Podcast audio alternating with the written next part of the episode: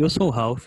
Eu sou o Renan e esse é o Sétimo Papo, podcast feito por pessoas que descobriram essa semana que a Lua tem sete fases e não quatro. No episódio de hoje, vamos conversar sobre circuito comercial. Então roda a vinheta. Silêncio no set. Som rodando. Sétimo papo, take 1. Ação. A gente já falou sobre a nossa trajetória aqui, sobre como nós começamos no audiovisual a partir do Transbaixado, um documentário que o Renan dirigiu e eu produzi. Ao longo dos últimos anos, a gente conheceu muita gente do audiovisual que a gente acompanha até hoje. E é sempre muito importante ver essas pessoas que a gente acompanha, as pessoas que a gente vê começando a trabalhar, é, alcançarem voos altos assim e chegarem em lugares outros é, especialmente essas pessoas que a gente acha que realmente merecem estar lá. Com certeza, e é muito por esse motivo que o episódio de hoje é tão especial pra gente, né? É, pois é. Ao longo da temporada, a gente trouxe pessoas incríveis que toparam participar desse projeto, mas hoje a gente vai conversar com uma pessoa que é muito especial mesmo e que nos acompanhou desde que a gente começou e a gente também acompanha desde que ela começou. A Gabriela Freitas foi a nossa caloura e bem no comecinho da sua vida profissional, ela conseguiu um trabalho que colocou ela já num set com a Fernanda Montenegro. E daí para frente ela não parou, fez o nome dela e é um sucesso que só. No início de todos os episódios a gente sempre tenta trazer um pouco sobre o assunto que a gente vai conversar. Mas no episódio de hoje a gente quer deixar tudo sobre essa pessoa maravilhosa que é a Gabriela e a trajetória dela até chegar no circuito profissional de cinema e ninguém melhor do que ela mesma para falar sobre isso. Então, vamos conversar com ela, mas antes, as nossas indicações.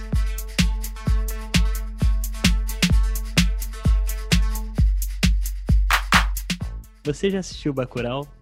Você já com certeza ouviu essa pergunta nos últimos um, dois anos. É... E realmente é uma per pergunta válida, porque esse é um filme é, do circuito comercial que fez muito sucesso, talvez seja o melhor, o maior sucesso. Você corta o melhor? Talvez seja o maior sucesso do cinema nacional nos últimos anos. Ele é um filme do Kleber Mendonça e vale muito a pena assistir. Se você ainda não assistiu e se assistiu, vale a pena assistir de novo. A nossa segunda indicação é o filme Central do Brasil. Eu acho que se você foi uma criança que assistia Globo, você já ouviu falar pelo menos desse filme. É, é um filme estrelado pela Fernanda Montenegro. Ela, inclusive, foi indicada ao Oscar de melhor atriz com esse filme. É um filme de 1998. É, e, assim, é lindo, é muito bonito. Eu lembro de assistir com a minha mãe e a minha mãe chorar, porque não é uma novidade nenhuma, porque minha mãe chora fácil. Mas é um filme realmente emocionante sobre a história dessa, dessa professora, que é a Dora, interpretada pela Fernanda Montenegro, que escreve cartas para pessoas que não conseguem escrever cartas na Central do Brasil. É, e aí um dia é, o filho de uma das suas clientes fica sozinho quando a mãe morre e aí a Fernanda Montenegro, a Dora e o Josué é, eles começam uma história ali nesse ambiente tão familiar para nós que somos daqui do Rio de Janeiro, né? Nossa terceira indicação é o famoso filme O Alto da Compadecida. Eu arrisco dizer que esse seja o filme brasileiro é, mais conhecido no Brasil, né? É, porque ele é um filme grande, que também tem um elenco absurdo, é um filme importante para a nossa história e ele era veiculado no durante muito tempo ele foi veiculado na sessão da tarde, então isso permitiu com que muitas pessoas tivessem acesso a essa produção. É, ele é um filme ambientado é, no sertão. Ele conta a história do João Grilo e do Chicó. Esse é um, um filme que é inspirado no livro do Ariano Suassuna. Eu tenho certeza que você já viu esse filme, mas ela é uma indicação nossa porque faz parte desse circuito comercial de cinema que é tão importante para a nossa história. A nossa próxima indicação é Deus e o Diabo na Terra do Sol. Também é um filme que se passa no sertão brasileiro. É, tá aqui no, no Google como um drama do faroeste. É um filme de 1964 do incrível Glauber Rocha, um dos seus primeiros sucessos. É, e conta com a música e a trilha sonora de, do nosso querido Sérgio Ricardo, que a gente perdeu esse ano. É, é um clássico que todo cinéfilo brasileiro é obrigado a assistir, porque enfim, faz parte da nossa história, né? A nossa quinta indicação é o filme Cinema, Aspirinas e Urubus. É, esse filme a gente já falou um pouquinho dele lá no começo do nosso Instagram, quando a gente estava mostrando os nossos filmes brasileiros preferidos. E esse é o meu, com certeza. É, ele é a história de dois homens que se encontram é, no sertão. Um é, é, um foragido da Segunda Guerra Mundial é, lá da Alemanha, que ele tem um, um, caminhão que ele fica vendendo aspirinas pelo interior do Brasil. E aí ele dá uma carona para um outro homem é, que começa a ajudar e trabalhar com ele.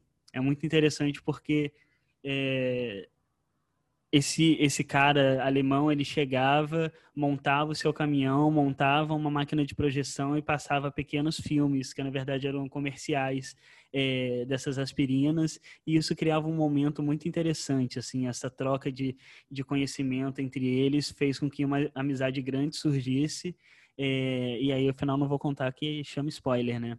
Mas você pode assistir, tem no Netflix, e realmente é um filme muito importante para a história do cinema brasileiro. E a nossa sexta indicação é o meu filme brasileiro predileto, que se chama Lisbela e o Prisioneiro.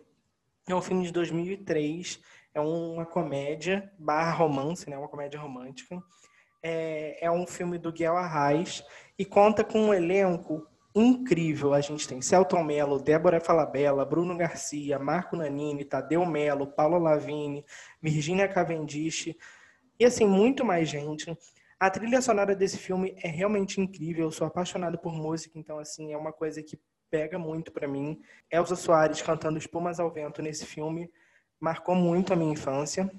E é outro filme desses que eu acho que todo mundo tem que assistir. É muito inteligente, o roteiro é muito incrível e, enfim, assistam. Nossa última indicação é o filme A Vida Invisível. Ele é um filme de 2019, uma coprodução entre Brasil e Alemanha. É um filme que tem feito muito sucesso nos festivais. É, ele ganhou o prêmio é, no Festival de Cannes em 2019 mesmo. E ele foi pré-indicado a representar o Brasil no Oscar no, na categoria de melhor filme estrangeiro ele conta a história de duas irmãs inseparáveis que são obrigadas a se separar durante a ditadura militar e fala um pouco sobre esse momento e como as mulheres eram vistas nesse momento, como que elas viviam nesse momento. É um filme muito sensível, incrível e que quem fez parte da equipe desse filme foi a Gabriela Freitas, nossa convidada de hoje. Por isso esse filme é uma indicação nossa e esse é o gancho para a gente chamar a nossa convidada. Então, vamos para a entrevista.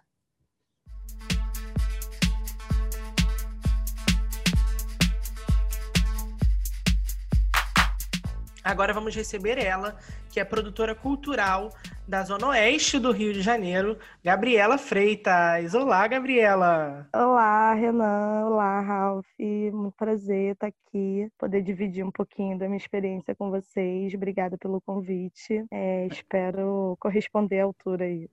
Nossa, já, já está correspondendo. É um prazer enorme receber você aqui. A gente se conhece da faculdade, né?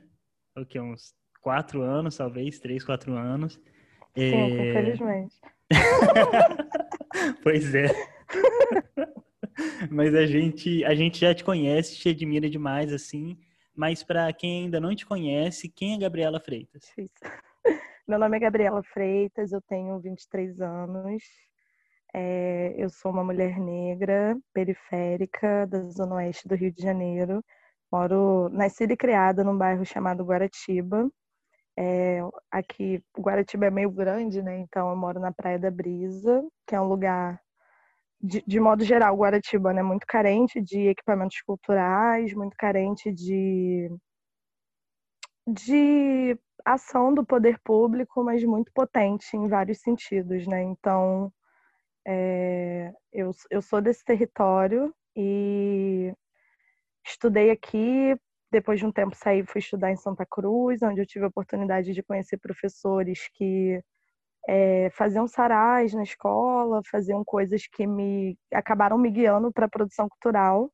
E quando eu termino o terceiro ano do ensino médio, faço o Enem, eu procuro no guia do estudante uma coisa que tivesse um pouco a ver com coisas que eu já fazia na escola, que era produção de sarau, exposição, cuidava daquelas feiras culturais, enfim, acho que todo produtor cultural tem uma historinha na escola, né? Tem toda uma todo um direcionamento que acontece ali meio que na adolescência, ou tem algum rolê tipo cultural na igreja.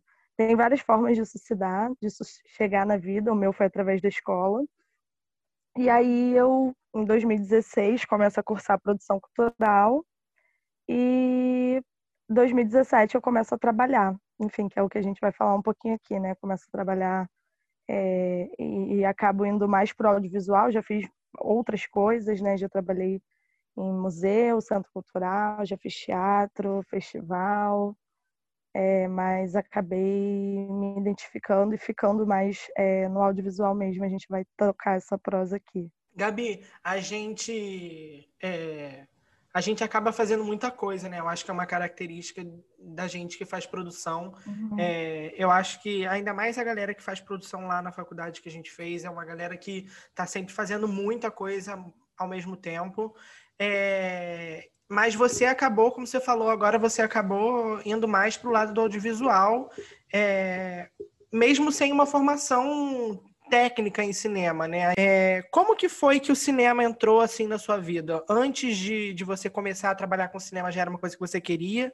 Ou você, primeiro job que você pegou, você falou, caraca, é isso que eu quero fazer? Bem, em 2017, é, eu, eu já era lá do IFE, eu estava num coletivo chamado Conafro, que é o Coletivo Negro Afronta, que é o coletivo negro do IFRJ. A gente fundou entre os alunos do IFRJ, não numa pauta de ser um coletivo acadêmico necessariamente, mas né, por estar dentro da academia e pela maioria dos estudantes serem de produção cultural, acabou virando um coletivo acadêmico de produtores culturais negros. E aí, em 2017, o Encontro de Cinema Negro é, Zózimo procura a gente para poder, enfim, ter a rede profissional do Conafro, né? É, e aí, através dessa, desse convite, eu conheci uma produtora chamada Érica Cândido. Eu fui estagiária da Érica no encontro.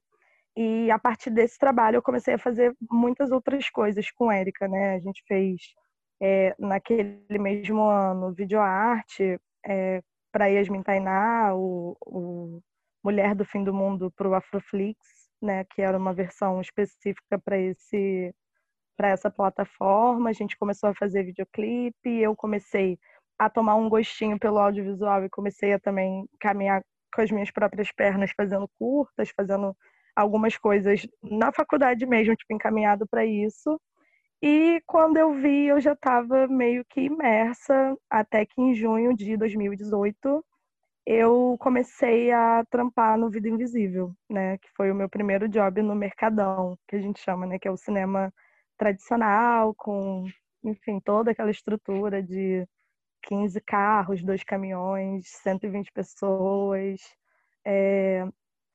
Foi, foi, falando assim, parece que foi rápido, né? E foi, um ano e meio tal, mas é, foi um, um, caminho com muitos acontecimentos, né? É, tanto na questão do audiovisual quanto no momento político mesmo, assim. Acho que eu entro na faculdade no ano que no impeachment da Dilma, enfim, a gente ocupou a faculdade, foram foram muitas lutas, né? Foram muitas coisas acontecendo. E, em paralelo, esses corres também de, de vida profissional começando a acontecer. É, foi foi rápido, mas foi muito intenso, né?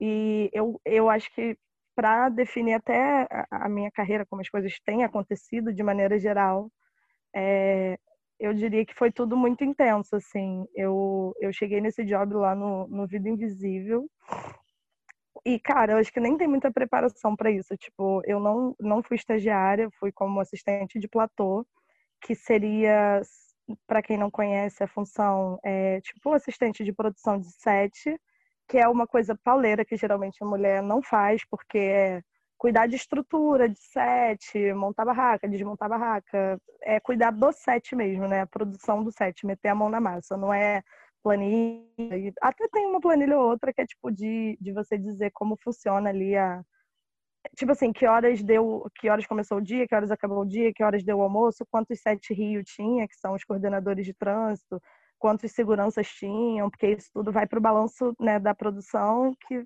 fecha o job com a executiva e paga todo mundo, os fornecedores no final. Mas, em geral, era bem braçal o serviço e não era um serviço para mulher, tanto que eu era a única mulher da, da equipe. Então, é isso, eu era uma mina eu tinha 20 anos, uma mina nova, uma mina preta, periférica, num mercado totalmente branco, totalmente macho, tá ligado? Muito homem, muito homem. Na minha equipe só tinha homem. De, de cinco, eu era a única mulher e, e única negra.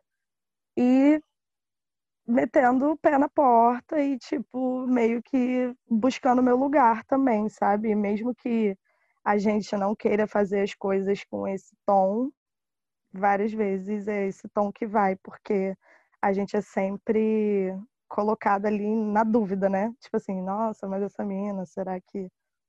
É, aí você tem que chegar grandona, né? Como a gente costuma dizer, para não deixar eles sentarem na nossa cabeça. Então, foi meio punk, assim, mas acho que a gente pode falar mais disso no, no, nas perguntas aí.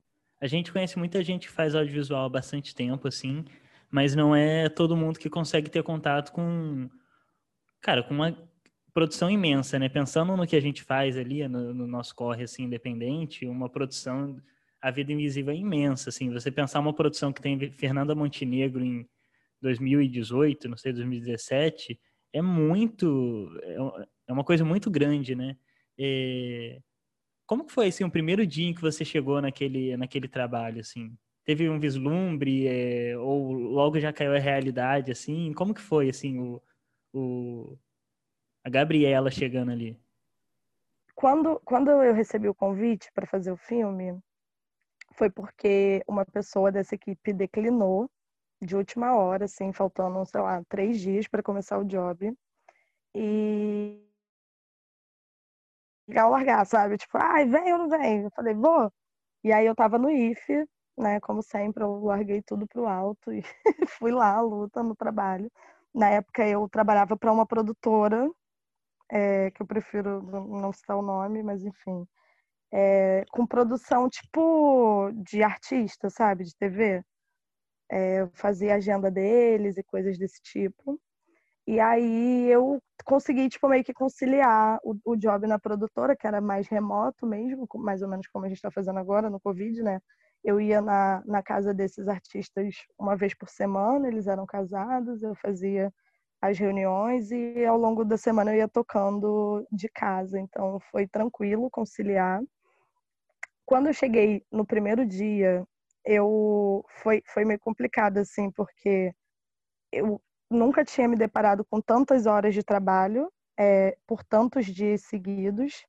Então, esse foi o primeiro baque, né? Eu tive que sair de Guaratiba e passar, tipo, a semana na casa de uma amiga, que foi a Clariana na época, para poder trabalhar. Para topar o job, eu tive que ficar na casa da Clariana.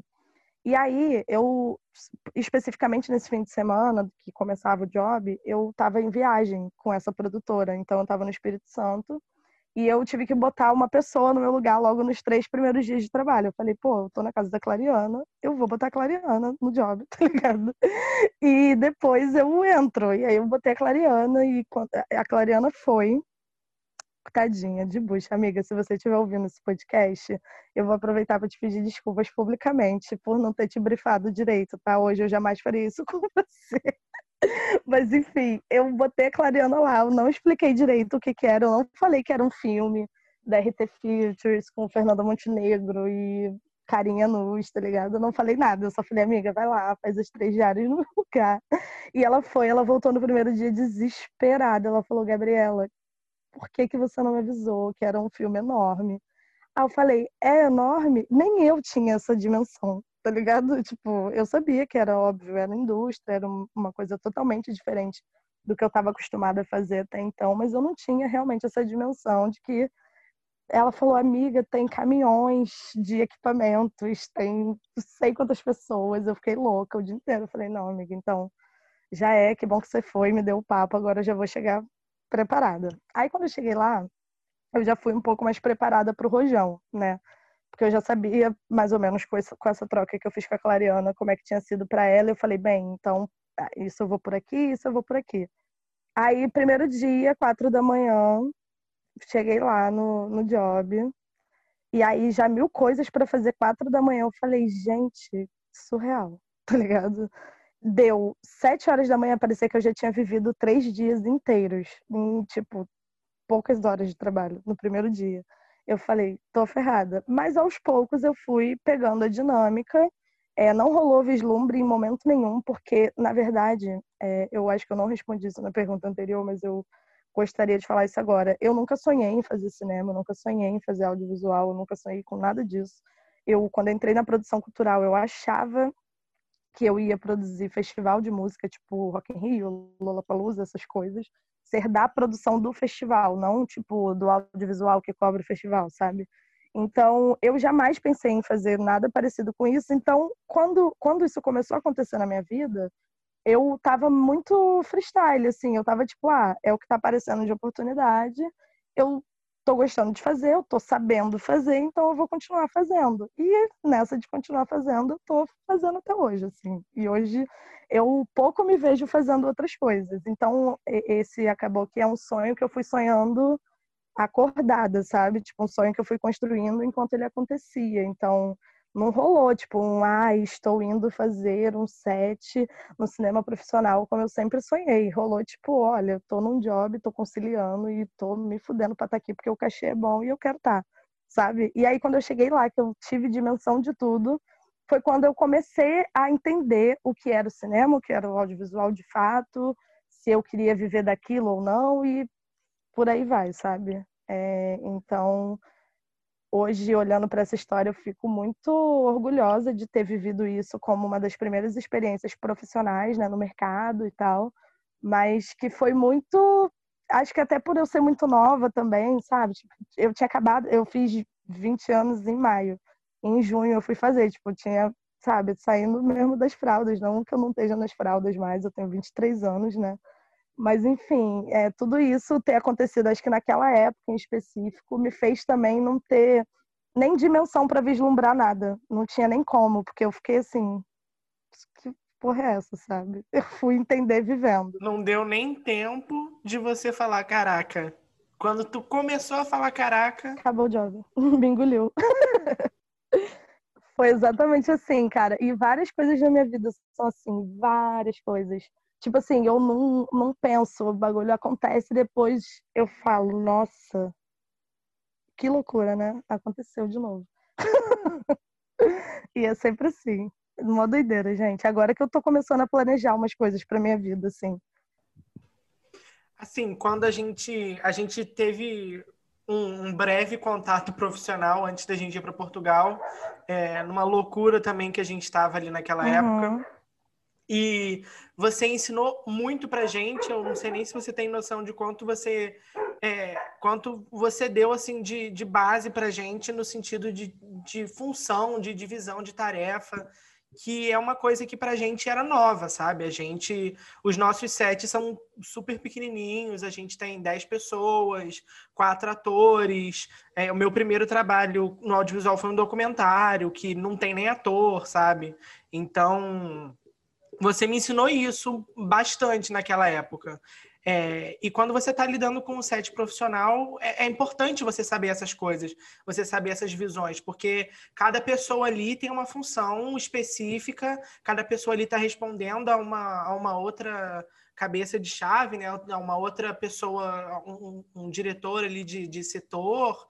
Então, é, como é que é isso na prática, né? Trabalhar em um set grande, como é que funciona isso? É, não, não tinha dimensão do quanto isso tinha sido talvez importante, né, para vocês, para essa, essa visão. É, de fato, acho que tem várias formas né, de, de se iniciar uma trajetória. Eu não, por nunca talvez ter pensado em, em fazer cinema de forma como um sonho, como uma possibilidade de carreira, cinema, audiovisual, né, de maneira geral, eu comecei a trabalhar já pelo mercado mesmo, assim, eu nem fui estagiária no cinema. No Encontro de Cinema, que é um, vamos botar assim, entre muitas aspas, é um festival de cinema negro, é, eu fui estagiária da Érica, mas no audiovisual em si, eu não cheguei nem a ser estagiária, eu já fui para esse para videoarte, para o clipe do, do 3030 na época, como assistente da Érica. E muito pelo lugar da confiança dela de tipo, cara, é, você fecha comigo, você é boa, o, o, que tiver que fazer eu vou te passar um briefingzinho na hora e você vai dar conta. E aí, muito. É, foi muito importante ter essa pessoa que confiou muito no meu potencial, né, inicialmente, para já me bancar, tipo, no job como assistente e nesses jobs profissionais, assim. Então, tipo, o meu primeiro trabalho já tinha uma equipe, assim, de, sei lá, 35 pessoas, sabe? E lá no, no clipe, umas 40 pessoas, com equipe de elétrica, equipe de maquinária, equipe de foto, equipe de arte, equipe de figurino, maquiagem, catering, toda essa estrutura que geralmente nos nossos jobs de faculdade, independente, né, jobs menores, assim, que é para um nicho de, de mercado, a gente não tem. Não tem porque não tem grana para fazer com essa estrutura, né? Então, para mim foi, foi fácil entender a necessidade desses profissionais, porque eu, eu, já, eu já cheguei tendo cada um a sua função. Então, quando inclusive eu fui fazer o, o cinema independente, eu tive dificuldade de entender que tipo eu tinha que dar conta de tantas coisas ao mesmo tempo, né? Tipo que o quanto a gente, enquanto profissionais que, fa que fazemos né, cinema independente, a gente dá conta de muito rojão ao mesmo tempo, assim, é surreal é, é quase desumano até, assim, a condição de trabalho do profissional que, que trampa, tipo, fazendo o que acredita ali no, no pelo muito mais pelo amor, né? Porque, tipo, é até um, um rolê que quase não dá dinheiro. Então, assim, eu, eu fui, né? Fui, na época, o, meu primeiro job independente foi, tipo, um ano e meio depois de eu já estar trabalhando é, com, com audiovisual profissional, inclusive depois do Vida Invisível, que foi o, o Francisca. Mas quando eu fui fazer Francisca, eu já tinha, eu já tinha uma caminhada né, no, no mercado profissional. Então foi bom porque eu pude assumir um lugar. Eu já, eu já faria, independente de ter essa caminhada ou não, o, a direção de produção do job, a executiva ali, né, de alguma forma. Mas com essa experiência eu pude ajudar a equipe, que era quase toda sem experiência nenhuma de vivência de set, né? Porque assim, a arte você faz, mano. A arte ela é é, é claro que tem técnica, mas ela é natural, é inerente, né? Tipo, você vai experimentando e vai fazendo. Mas o set, a dinâmica de logística, de abrir um set, ter tudo que a pessoa precisa para filmar, isso é visão. Se você não tiver, você não faz. Entendeu? Então, assim, eu, eu hoje eu vejo que tipo foi muito importante eu já ter tido essa caminhada para poder fazer com essa certa qualidade o movimento que a gente fez em, em Francisca e outros movimentos que eu fiz é, no cinema independente, como por exemplo o próprio Reza, que foi onde a gente trabalhou junto, né? Então ter um pouco mais dessa experiência é, profissional anterior do mercado me ajuda no, no cinema no cinema independente mas que é isso, assim, eu, eu vejo de, de uma forma muito. Eu tento até ser um pouco pragmática, sabe? Eu acho que a gente precisa começar a se organizar dentro do, do cinema independente para que a gente não fique tão sobrecarregado, sabe? Porque às vezes de uma coisa que tem que ser gostosa de fazer vira uma coisa super violenta, né? Então, ainda mais a produção, a produção ela cuida das pessoas, né? Então, a gente, para cuidar da, da equipe, para dar a melhor condição de trabalho, às vezes a gente se coloca em situações que, cara, eu já me botei em cada situação para garantir o bem-estar da equipe, que eu falo, e eu sou o quê? Não sou pessoa, não sou equipe, eu sou o quê? Né? Que, tipo, eu posso me fuder para ninguém se fuder. Não pode ser assim. Então, eu acho que é uma coisa que a gente precisa pensar com mais carinho, né? Se olhar como trabalhador também é, se colocar em, em, primeiro plano ali o, essa condição de, de, trabalho, né? Acho que a gente precisa, enquanto profissionais também que estão pensando o, o ramo independente, acho que o que o mercadão deixa de lição é a gente pensar a condição de trabalho para gente, sabe? Porque a gente é trabalhador também, né? Independente de estar tá fazendo um corre com 120 ou com 10 pessoas, a gente precisa de dignidade. É, antes do Ralf fazer a próxima pergunta, é muito.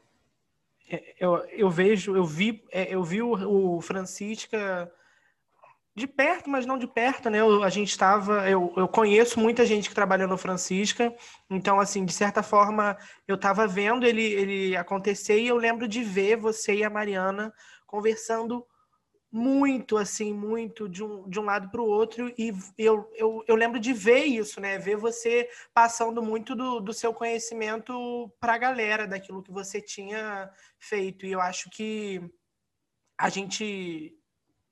Não, não sei se a gente, né? Eu acho que tem uma coisa do, desse grupo de, de pessoas de de se ajudar muito, né? De, olha, eu fui por esse caminho aqui e eu sei que a gente consegue junto chegar junto a mais longe ainda, né? E, e, eu acho que isso é muito importante também. Essa, a gente tem falado muito aqui no podcast sobre como é, o cinema, a produção, ela é feita em rede e a gente precisa cuidar da nossa rede também, né? É, para se levar junto e a gente chegar junto onde a gente quer chegar. Exatamente, exatamente. E pensando nessa dinâmica né, de rede, rede movimento, é, a gente só acontece assim. Não, não vamos acontecer de outra forma, né? Inclusive, dentro desses trabalhos, é, é só a gente pensa na gente mesmo. Tipo assim, só eu, estudante de produção cultural do IFE, quando eu falar de alguém para trabalhar ali, vou pensar na galera do IFE, não na galera de cinema, da UF, da, da PUC, sacou? Desses corres. Então, é isso. A gente, é, falando especificamente né, da galera de produção cultural do IFRJ, a gente já parte de um lugar é, diferenciado, né? E aí, dentro desse lugar que já é diferenciado, muita diversidade, graças a Deus, de muitas mulheres, muita, muitas mulheres negras, muita galera preta, muita galera LGBTQI+, então uma galera muito plural, muito potente, muito competente, que só gente, só de um tá, a gente sabe que é a porta para muitos outros estarem, né? Então é isso. Acho que a gente precisa continuar fazendo esse movimento que é muito bonito e acho que é um traço também muito ali da gente do IFE, né? A gente vira uma família porque a gente sabe também que o rolê ali é, é muito parecido para todo mundo, é bem suado, é isso aí mesmo. Tamo junto. Você, você acabou de encerrar assim o seu primeiro, seu primeiro set como diretora. É, e é interessante que a gente já entrevistou algumas pessoas que fizeram esse caminho assim, é, não de migrar de uma área para outra, mas de experimentar áreas diferentes, né? E a gente tem um, uma ideia assim pré-concebida de que produção é tipo só resolver pepino e etc. É, mas tem um, uma pessoa que eu gosto muito, assim, que é a, a Luana Pinheiro, que ela fala ali da Baixada, que ela fala sobre a produção cultural também ser uma manifestação artística, sabe? A produção também ser arte, também ser invenção e criatividade. É, mas conta pra gente como que foi um pouco esse projeto e esse processo, assim, de experimentação é, de um... De um de uma dimensão artística, criativa e de direção? É, a produção é uma área muito. sofre muita ingratidão, né? é, é a base do, dos filmes, do, dos projetos, e é sempre a área que é mais, de alguma forma, vista só nesse lugar de apagar incêndio, não. Porque é isso, uma produção bem pensada, ela não é valorizada, porque se está bem pensada, é, tudo passa batido. E se ela não é bem pensada, ela é lembrada porque ela tem que resolver o que está de errado, né? Então, é sempre um, uma questão a, a, coisa da produção. E eu, como estudante, né, eu saí da escola, né, do ensino médio, eu fui fazer produção cultural sem saber muito bem o que era. E eu acho que a gente, como estudante da produção, a gente sai dali é, pensando pouco em outros lugares, dentro dos setores culturais de maneira geral. A gente está falando de audiovisual, mas a gente sai pronto para produzir dentro de cada nicho cultural, seja lá qual ele for. Então, apesar de não, não ter pensado cinema, sonhado cinema, quando eu pensei nisso, foi para trabalhar na produção, não para trabalhar em outra coisa. É, por, por justamente ter feito esse caminho da universidade para o mercado, né? Eu sei que tem pessoas, por exemplo, que estão no mercado e vieram para a universidade é, se, se, legitimar, né? Legitimar esses conhecimentos que adquiriram no mercado, mas o meu caminho foi ao contrário. Então, eu nunca, nunca tinha pensado, acabou que eu, por não ter feito cinema, eu não conhecia as outras áreas, não ter feito audiovisual, né, comunicação social voltada para isso de alguma maneira, eu não, não simplesmente cheguei no cinema, conheci as coisas, continuei trabalhando e né, fiz o, o Vida Invisível, fiz o Alemão, fiz o Regra, fiz outras coisas dentro do audiovisual é, de, de TV e, e afins. E quando eu fui entendendo os outros setores, tinha as, tinha as coisas que me chamavam a atenção, de, pô, isso aqui eu acho que é maneiro, isso aqui eu faria, isso aqui eu tenho vontade de experimentar, e coisas que não me chamam a atenção, por exemplo, som, câmera, essas coisas particularmente não me chamam muita atenção, mas a, a equipe de direção é uma equipe que tem uma configuração, de certo modo, falando até um pouco pela ótica que vocês tinham falado, eu acho que é bem parecida com a produção. Porque a direção, eu acho que criou-se um glamour em cima da equipe de direção que, vamos botar muitas aspas, não existe, né? Porque, assim, a, a equipe de direção, ela pega o, o, projeto e ela dá corpo a esse projeto junto com a produção. Então, assim, um, um bom filme, um, um, filme bem executado, ele dependeu muito de que essas equipes funcionassem é, integradas e de maneira fluida, sabe? Eu acho que um bom trabalho de direção, ele demanda de um bom trabalho de produção e vice-versa, porque um, não adianta você ter uma produção incrível com uma direção perdida, né? A direção é um trabalho técnico, assim como a produção que, junto com a criatividade, com, com esse olhar sensível para o entendimento do que está sendo feito, ele começa a ir para um lugar mais interessante, né? Então, acho que os profissionais que têm essa essa sensibilidade maior tendem a fazer um trabalho melhor. E aí, nesse processo de, de virada de ano, do ano passado para esse ano, é, mais quarentena, na verdade, assim, eu já estava querendo experimentar outras coisas, não direção, porque eu não achava nem que fosse conseguir fazer isso agora. Eu pensei em experimentar uma continuidade, talvez uma assistência de arte, sabe, para fazer um, mais ou menos o que eu faço na produção, só que em outra área, porque a arte também demanda essa, essa coisa da prestação de contas, né, de, de essa pessoa da, da burocracia dentro do, do setor da arte. Mas aí eu falei, ah, vou dar uma segurada, foi aparecendo outras oportunidades, eu priorizei continuar na produção, porque o meu cachê já era melhorzinho e eu fui ficando. Aí veio a pandemia, e eu já estava com o job no, no Perifa fechado como produtora e para frente eu ia terminar de fechar a equipe, chamar um diretor, chamar um roteirista. Conforme veio a pandemia, que a gente teve que parar o job, eu, quando né, passam muitos meses, o, o Jeff, que é do, do coletivo Perifa Connection, ele me procura, fala que a gente precisava retomar o job, entregar né, os episódios que a gente se propôs a fazer em parceria com o Instituto Ibirapitanga, eu falo, pô, então, vamos ver melhor forma, forma segura, é, sem aglomeração, de uma maneira que a gente não precise abrir muitos carros, né, também, porque isso é complicado. E aí coloquei a minha visão enquanto produtora, e aí a gente decidiu que o ideal era a gente manter a equipe que já estava fazendo tudo. Né, tipo, pegasse essas pessoas e reaproveitasse para as outras funções. E aí o Jeff me convidou para fazer a direção e o roteiro dos episódios.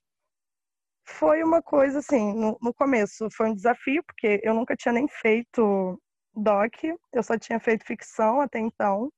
Tava achando uma delícia fazer doc na produção, porque tem óbvias complicações de agenda, de equipe e personagens e tal, mas não é nem parecido com os desafios da ficção, assim, são outros desafios e desafios que eu estava achando gostoso de, de encarar, de fazer.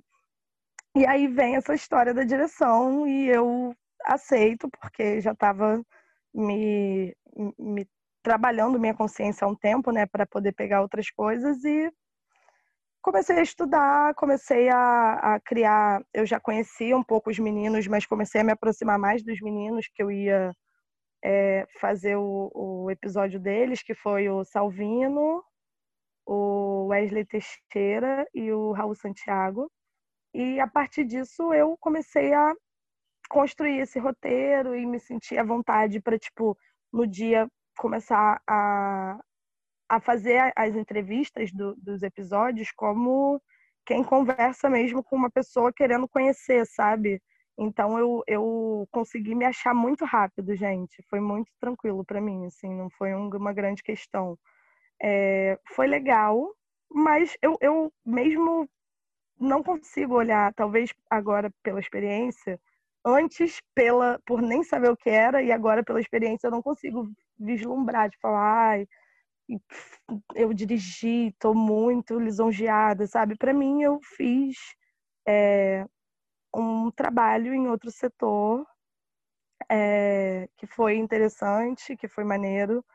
Ganhei meu cachê para fazer, tá ligado? E, tipo, gostei. Talvez faria de novo, mas precisaria continuar me especializando. Mas, assim, nada muito muito fora da, da realidade, sabe? Eu, eu sou muito pé no chão, cara, com isso. Eu sempre, quando eu converso com pessoas que não trabalham com cinema, que eu falo, ah, eu trabalho com cinema, e as pessoas falam, nossa, que legal. Eu falo, é legal, mas é um trabalho como outro qualquer, tá ligado? Eu sou tipo o peão, eu sou meu pai. Eu saio cedo, volto tarde, chego cansada, xingo todo mundo, entendeu? Tipo, tenho estresse, tenho horas legais também, tem coisas boas e ruins, é um trabalho como outro qualquer. Então, apesar de ser uma coisa muito significativa, né, tipo, em termos de ocupação de espaço, de ser uma mina jovem, uma mina preta, uma mina periférica, e para mim isso ser muito simbólico e muito potente, e acreditar nesses lugares, nesses trabalhos de construção, eu mesmo assim eu faço questão de reafirmar que isso é, precisa ter o mesmo brilho que várias outras profissões que são tão importantes quanto qualquer outras, tá ligado? tipo, é isso. E o que, que, exatamente é o Perifa Connection, né? Eu ouvi você falando em um, um, outro podcast que eles fizeram um trabalho super importante agora durante a quarentena. Fala um pouquinho sobre esse, sobre esse projeto. Uhum. O Perifa Connection é uma plataforma de disputas de narrativa. É, é uma galera periférica pautando é, jornalismo dentro da grande mídia, né? Da mídia hegemônica.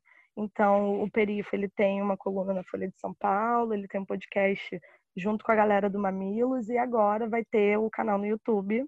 É, vai ser uma primeira temporada de experimentação que eu fiz a produção e direção dos vídeos, conforme estava aqui falando com vocês. É, a gente estava já nesse lugar mais do, do jornalismo de hackeamento, né, que a gente chama. Eu não faço parte do coletivo, eu sou uma técnica que trabalho para eles quando é necessário. E mas por conta do job e por conta disso ter sido bem no momento da pandemia, acabei me aproximando mais deles e tive muito próximo, inclusive os episódios eles giram muito em torno é, desse trabalho do Perifa Connection durante o Covid, né? Porque a princípio a ideia deles era poder falar disso dentro da grande mídia, só que eles começaram a perceber que falar não era suficiente porque tinham pessoas que iam morrer de fome se a galera que está ali próxima e tem rede para ajudar não ajudasse. Então, eles começaram a se mobilizar para garantir segurança alimentar, para garantir uma verba mínima para pessoas que ficaram totalmente desassistidas, porque a gente sabe que nem todo mundo que precisou do auxílio emergencial de fato conseguiu. Então, eles também se mobilizaram para ajudar pessoas que não conseguiram auxílio e ajudaram com roupas, ajudaram com livros, inclusive, com foram foi um trabalho muito incrível. Foram mais de 20 mil famílias assistidas é, esse trabalho aconteceu em Caxias, aconteceu na Cidade de Deus e aconteceu no Alemão, no Complexo do Alemão. Então foi um trabalho fundamental assim durante a quarentena para esses é, bairros e falando de Caxias município, né, do, do Rio de Janeiro. É, o Perifa Connection, além de ter esse trabalho muito importante para para gente, né, enquanto jovem, enquanto periféricos, tiveram esse trabalho também super importante de de garantir que essas milhares de famílias pudessem passar a quarentena um pouco mais garantidos, né, cuidados, assistidos. Foi, foi bem importante, bem bonito o trabalho deles. Então, acho que é uma galera que vale a pena estar é, tá acompanhando nas redes o, o trabalho e estar tá próximo para é, colaborar de maneira geral e, e somar né, com, com essa expansão deles. É, é um trabalho bem bonito e bem importante. Uma, um, uma coisa que eu acho que você já falou durante o podcast até agora, né? Mas é, você é uma pessoa muito politicamente ativa, você se coloca muito é, enquanto uma mulher negra, enquanto uma mulher negra da Zona Oeste do Rio, né? E ser uma mulher preta em um ambiente de trabalho, ainda você ainda sofre diversas violências, né? Como é que é, é, não é nem como é que é isso, né? Porque eu acho que não, não tem como dizer como é que é isso. Mas é, você já passou por algum momento em que você alguma situação de racismo? Como é que você lida com essas situações? Como se posicionar? Como é que você pensa essa, essa coisa hoje em dia, né? É, eu já passei por diversas situações, eu não, não gostaria de destacar nada em específico, mas eu queria deixar colocado para quem está ouvindo a gente que, que, que não é uma mulher negra, enfim, não são pessoas que necessariamente sofrem opressões né, só pelo fato de existirem, né, tipo, pela cor da pele, pela, é, pela definição sexual que a sociedade é, rotula a pessoa, porque, enfim, ou por uma questão de gênero, são, são muitas opressões, né, que a gente pode sofrer só pelo fato da gente ser o que a gente é. Mas para quem acho que está de fora é, dessa, dessas bolhas específicas, né, eu eu falo que o racismo, principalmente, é uma coisa que só pelo fato de você estar no lugar, o olhar, o olhar que você recebe, de não ser capaz de executar o que você está dizendo que sabe executar, e a pessoa não te legitima só pelo fato de você ser uma pessoa negra, e ela não deslegitima só falando, né? Ela deslegitima com olhar. Então, muitas vezes, as violências elas são tão simbólicas e tão é, fortes, né? Tipo assim, que, cara, é difícil até de você dizer que isso está acontecendo. E só para uma pessoa que também passa por isso, é, é, é, eu vou até citar um exemplo meio besta, mas eu acho que ficou muito marcado. Mas quando o Babu estava lá no Big Brother e falou, cara, o jeito que a Marcela, é Marcela, me olha, é o jeito que uma patroa minha me olhava. Eu conheço esse olhar e eu não me sinto confortável com esse olhar. É sobre esse olhar sacou? É sobre, tipo assim, é, tem um olhar específico que eu não. É isso, é, você tá falando, é, sabe que não é como é que foi, como é que é, porque não tem como explicar, sabe? É um olhar, é uma, uma dúvida num momento que, poxa, é crucial para o seu job e a pessoa te questiona e você tem que criar uma justificativa para uma coisa que, em tese, não tem justificativa.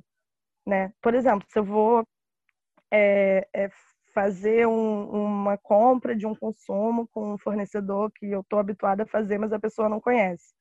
Tudo bem ela perguntar, ah, mas é de confiança e tal. Beleza, tudo bem, é, é normal. Eu também pergunto isso, porque a gente precisa se garantir em algum lugar. Mas a, pessoa, tipo, começar a, a te pôr na dúvida a ponto de você fechar tudo. Isso já aconteceu comigo. De você fechar tudo até o final e depois aquilo a pessoa ir lá e fazer do jeito dela e mandar você, tipo, não fechar com o seu mais, sendo que já tava tudo certo, você fica, tipo, pra que você mandou fazer, então? Tipo, não mandasse, eu não perdia meu tempo, você não perdia o seu. Que aí foi dois trabalhos, né? Tipo, e, e daí para muito pior, tô dando um exemplo muito brando, assim, porque eu não quero também nem pesar e nem entrar em questões muito pessoais, assim, mas é, para as pessoas de, de, é, que são privilegiadas, né, são brancas, são héteros, são homens, eu coloco que quando chegarem nos jobs, olhem com respeito para essas pessoas, olhem com humanidade para essas pessoas é, e para as pessoas que são mulheres negras, mulheres, homens gays. É, eu coloco tamo junto, vamos juntos, porque quando um vai e leva o outro, a gente começa a fazer um ambiente mais seguro para a gente trabalhar. Não que a segurança esteja só entre a gente, mas por enquanto é, sabe? Por enquanto eu preciso olhar para o lado e ver uma minha é, um, um meu, né? Um de nós para a gente se reconhecer e, e caminhar junto é, fortalecido. Enquanto a gente estiver sozinho, essa lógica da, da negra única, do preto único, do gay único, tipo, ah, eu sou o único gay, ah, eu sou a única preta. Essa lógica não pode se perpetuar entre a gente. A gente precisa acabar com isso, a gente precisa fazer isso virar é, uma coisa realmente de todo mundo, possível para todos, né? Não é nem sendo, tipo, utópica, nem nada, não. É porque acaba que, quando a gente fala disso, acaba soando meio utópico mesmo, porque é foda falar de, de, de racismo, de, de todas essas, dessas opressões, mas só vai fazer sentido o dia que isso não for mais uma pauta, né? O dia que isso não for uma questão. Então, para isso a gente tem que trabalhar, por enquanto, tendo isso como um pilar, né? Tipo, é, então, se eu tô aqui, eu vou trazer só mina preta. Se eu tô aqui, eu vou trazer só viado. Se eu tô aqui, eu vou trazer só sapatão. Se eu, sabe, priorizar essas, essas pessoas. Eu acho que isso é, é o que eu fico confortável, assim, de, de falar dentro do, dessa pauta de racismo e opressões. É que a gente precisa estar junto e fazendo o possível para que tudo seja mais confortável para gente. A, a gente recebeu aqui, em alguns episódios anteriores, a Júlia Catarini, e ela, ela foi a primeira mulher trans a entrar no circuito comercial, assim, de cinema, no sentido de ter um filme que ela dirigiu, é exibido numa sala de cinema. E aí ela estava falando sobre isso, assim, que é, é gratificante poder ser a primeira, mas vem ao mesmo tempo aquele sentimento de é, que merda que só em 2020, em 2019, sei lá, que isso aconteceu, e eu não quero ser a única primeira, assim, eu quero que outras venham depois. Eu não uma moto. Ela falou: Eu não quero é, ser a primeira sozinha, eu quero que muitas venham depois e que não precise esperar 10 anos. Não quero mais que isso seja uma manchete. É, eu quero que as coisas aconteçam agora. A gente precisa tentar criar espaços onde as pessoas tenham a oportunidade de fazer isso. Não é porque as pessoas não, não, não são boas que elas não estão trabalhando no grande circuito comercial, é porque não dão oportunidade, né? A gente precisa começar realmente a cavar e se cercar dos nossos, colocar os nossos para para fazer tudo isso acontecer. E ajudar a qualificar, inclusive, né? Porque assim, realmente não tem é, um, um universo, assim, um monte de porra, vamos supor, tô num job agora que a régua do projeto é pessoas negras. Não tem, tipo assim, 50 diretoras negras, sabe, trabalhando no Mercadão. Não tem 50 diretoras de fotografias, mulheres negras, trabalhando no Mercadão. Então, assim, se a gente está identificando que não tem, a gente tem que formar essas pessoas. Entendeu? Se não tem 50 diretoras trans que, é, com capacidade, né, capacidade que eu digo é experiência técnica para estar trabalhando no mercadão, a gente precisa formar essas mulheres trans, esses homens trans, essas mulheres negras, esses homens negros, esses viados, esses sapatão, a gente tem que formar o bonde todo e colocar, tipo, ó, agora a gente está conseguindo chegar, e aí? Entendeu? Para também, porque é, é desleal pra caramba, sabe? Tipo, a quantidade de branco que tem medíocre, dizendo que sabe fazer, entendeu? Tipo, é branco, quando eu digo branco, gente, não é branco tipo pobre, é branco, branco, filho de diretor que diz que sabe fazer porque é filho do cara e não sabe fazer porra nenhuma, sabe? Então, assim, é, eles são medíocres, a gente não pode ser medíocre, né? Então, já que a gente já chega nesse lugar, então acho que a gente precisa pensar essa base, né? Tipo, a gente precisa pensar esses lugares de é, mapear essa galera, formar essa galera, deixar essa galera nas vistas e começar a colocar como fazendo estágio, fazendo assistência e, e botando pilha mesmo pra galera subir, batendo de frente. Eu sei que é cansativo, tem hora que eu também não quero bater de frente, mas aí também eu nem uso isso como um, uma questão. Por exemplo, eu acabei de fazer uma publicidade. Gente, set de publicidade, mais do que qualquer outro set, é muito branco, assim, é, é branco num nível que eu não sei nem dizer. Tanto que essa publicidade específica veio de São Paulo e só tinha três negros numa foto com, tipo, 30 pessoas. Aí eu olhei para aquilo e falei, eu não vou dialogar sobre a importância de trazer pessoas negras, né? Tipo, eu vou trazer as pessoas e pronto. E aí todos os profissionais que eu coloquei no job foram pessoas negras.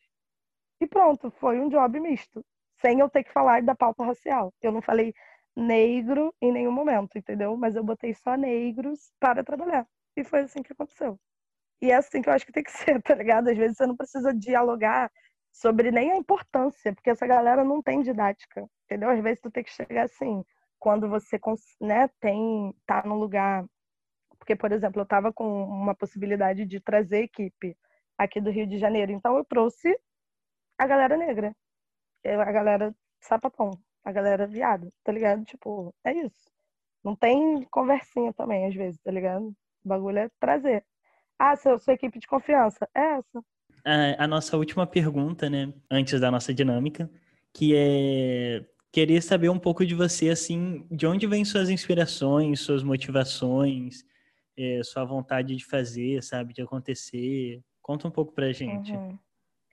É, a minha família é uma família de mulheres muito incríveis. É, mulheres negras, mulheres nordestinas, homens também muito muito maneiros assim, muito que apesar de terem sido criados numa numa perspectiva de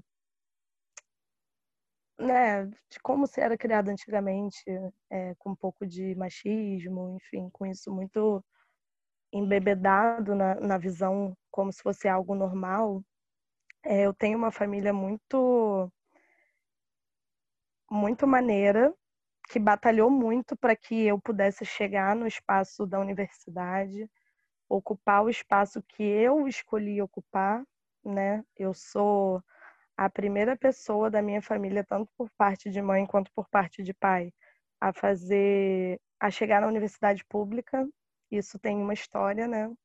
A minha, enfim, só não vou nem adentrar assim, mas a minha tataravó ela foi uma escrava liberta, então a, a escravidão ela está muito próxima a mim, ela é muito ela é colada no meu cangote, entendeu? Tipo, e para mim, eu acho que uma grande inspiração é poder colocar a minha família, né, posicionar a família é, num lugar de escolha de caminho, sabe? Que ninguém escolheu o meu caminho, que eu escolhi o caminho, que eu queria estar, que eu, através de, de, do trabalho da minha mãe e do meu pai, que me, sabe, me permitiu estudar numa boa escola dentro do que eles podiam pagar.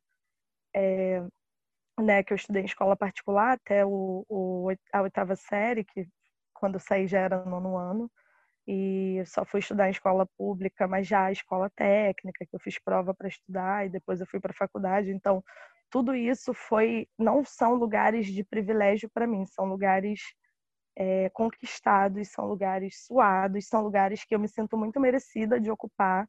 Então, acho que uma grande motivação para mim é justamente poder, é, enquanto uma pessoa que é merecida de estar nesse lugar, é, fazer as minhas escolhas e poder levar os meus comigo. É, ainda quando eu me sinto só, eu sei que eu não tô só, porque quando eu tô lá, a minha mãe tá lá, o meu pai tá lá, o meu irmão tá lá, a minha tataravó tá lá, tá ligado? Tipo, que foi uma escrava liberta. Então, assim, para mim isso, quando eu tô bolada, quando eu tô pensando em desistir, é nessas coisas que eu me agarro, porque eu acho que a gente não pode dar nem mais um passo atrás. Então, é, a, a minha grande fonte de inspiração é a história da minha família, né? É a história de de avanço pela luta que não pode mais hum, dar nenhum passo atrás. E aí, a partir desses lugares, a gente vai é, conhecendo pessoas e, e, movimentos, como, por exemplo, o cinema negro feminino, que para mim é uma coisa também que marca muito. Eu bebo muito dessa fonte como, como fonte de inspiração, porque para mim só faz sentido se eu conseguir trazer um retorno para esse lugar, né? Para o cinema negro feminino, para a galera periférica, para o meu bairro, para minha família. Então, eu tenho para mim que esses são os lugares que, que me inspiram a, a seguir fazendo qualquer coisa, né? Produção, direção, arte, o que eu escolher fazer, mas qualquer coisa com tudo isso guardadinho no coração, sempre é, me impulsionando.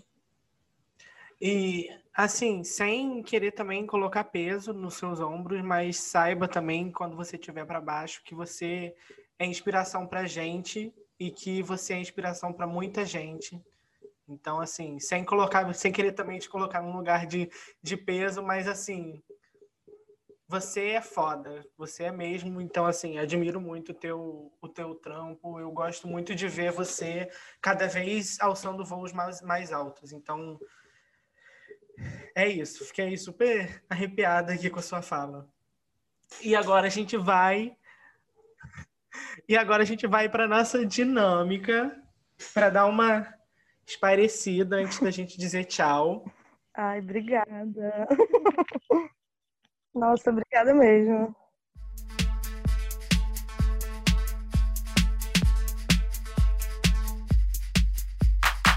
É, é, as obras audiovisuais elas marcam muito a gente. Para muitos de nós tem aquela, aquele filme que é o nosso favorito, que sempre que a gente pode a gente assiste de novo. E a gente quer saber dos nossos convidados qual é essa obra. E vocês só vão saber que obra é essa lá no nosso Instagram, porque a Gabi ela vai dizer sete palavras que descrevem esse filme que é importante para ela. Gabi, esse é o seu momento. Ai, gente, eu pensei muito e eu só decidi agora, depois de falar isso e, enfim, eu agradeço aí por, por esse retorno, vocês também são muito importantes. É, é foda como só dando uma continuidadezinha do, do, da outra pauta, né? É, como, por exemplo, quando vocês estavam fazendo transbaixada, foi, acho que no meu primeiro ou segundo período, foi logo no comecinho da faculdade. E aí eu falei, é, quando eu vi vocês fazendo o documentário, eu falei, o que, que, é isso que está acontecendo? Aí o pessoal, ah, o transbaixada. Eu falei, mas o que, que é transbaixada? A pessoa, ah, o doc dos meninos e tal, que tá mal bondando o IFE fazendo. Eu falei, mas como é que é isso? Aí começaram a me explicar o Nuca, e o Elipse. E, tipo assim, foi, foi uma coisa, uma ferramenta que eu só soube através de vocês. Então, os nossos caminhos, eles vão se entrelaçando e vão se possibilitando de uma forma, né, que, como você falou antes, que talvez eu não soubesse a contribuição que eu fiz nesse sentido na vida de vocês, eu coloco também que o Transbaixada foi uma das primeiras vezes que eu vi como possibilidade o fazer cinematográfico, o fazer do audiovisual, e vocês também são referência e inspiração para muita gente. Então, as nossas caminhadas são porque um está existindo para o outro, sabe? Então, só faz sentido, mais uma vez, se, a gente for junto. É, as palavras né, que eu vou usar para descrever o filme, vai contando aí. Aquelas. É, ritual, cura, ancestralidade, limpeza, potência, amor e cuidado. É, esse filme é muito importante para mim. É, sempre que eu vejo ele, eu choro, tá ligado? É, é um filme muito.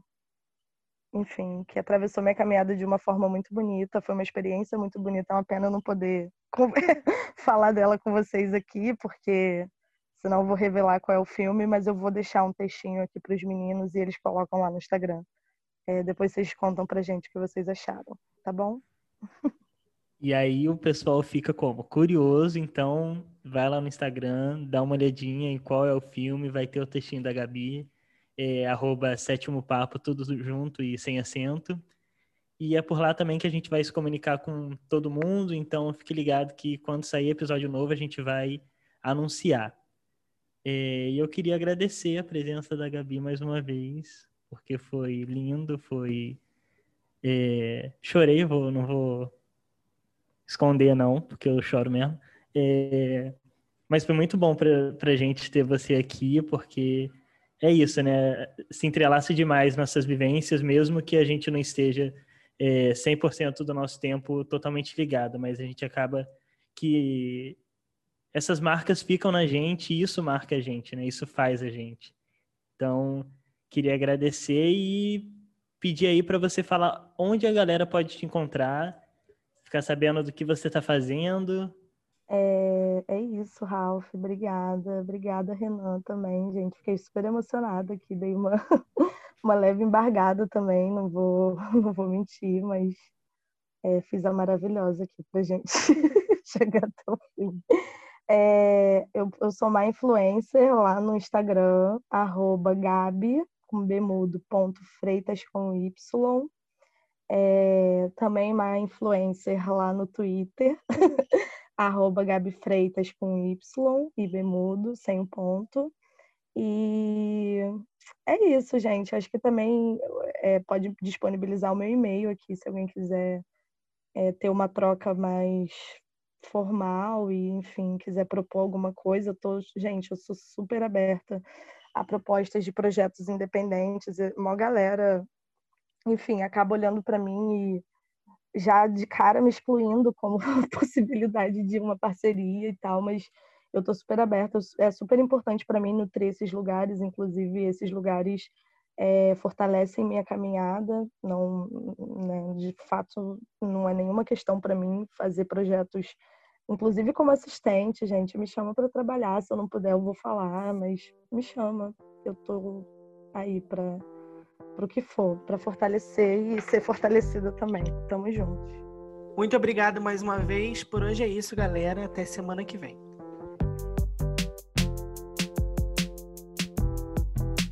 Este podcast é financiado com recursos do edital Cultura Presente nas Redes, da Secretaria de Estado do Rio de Janeiro.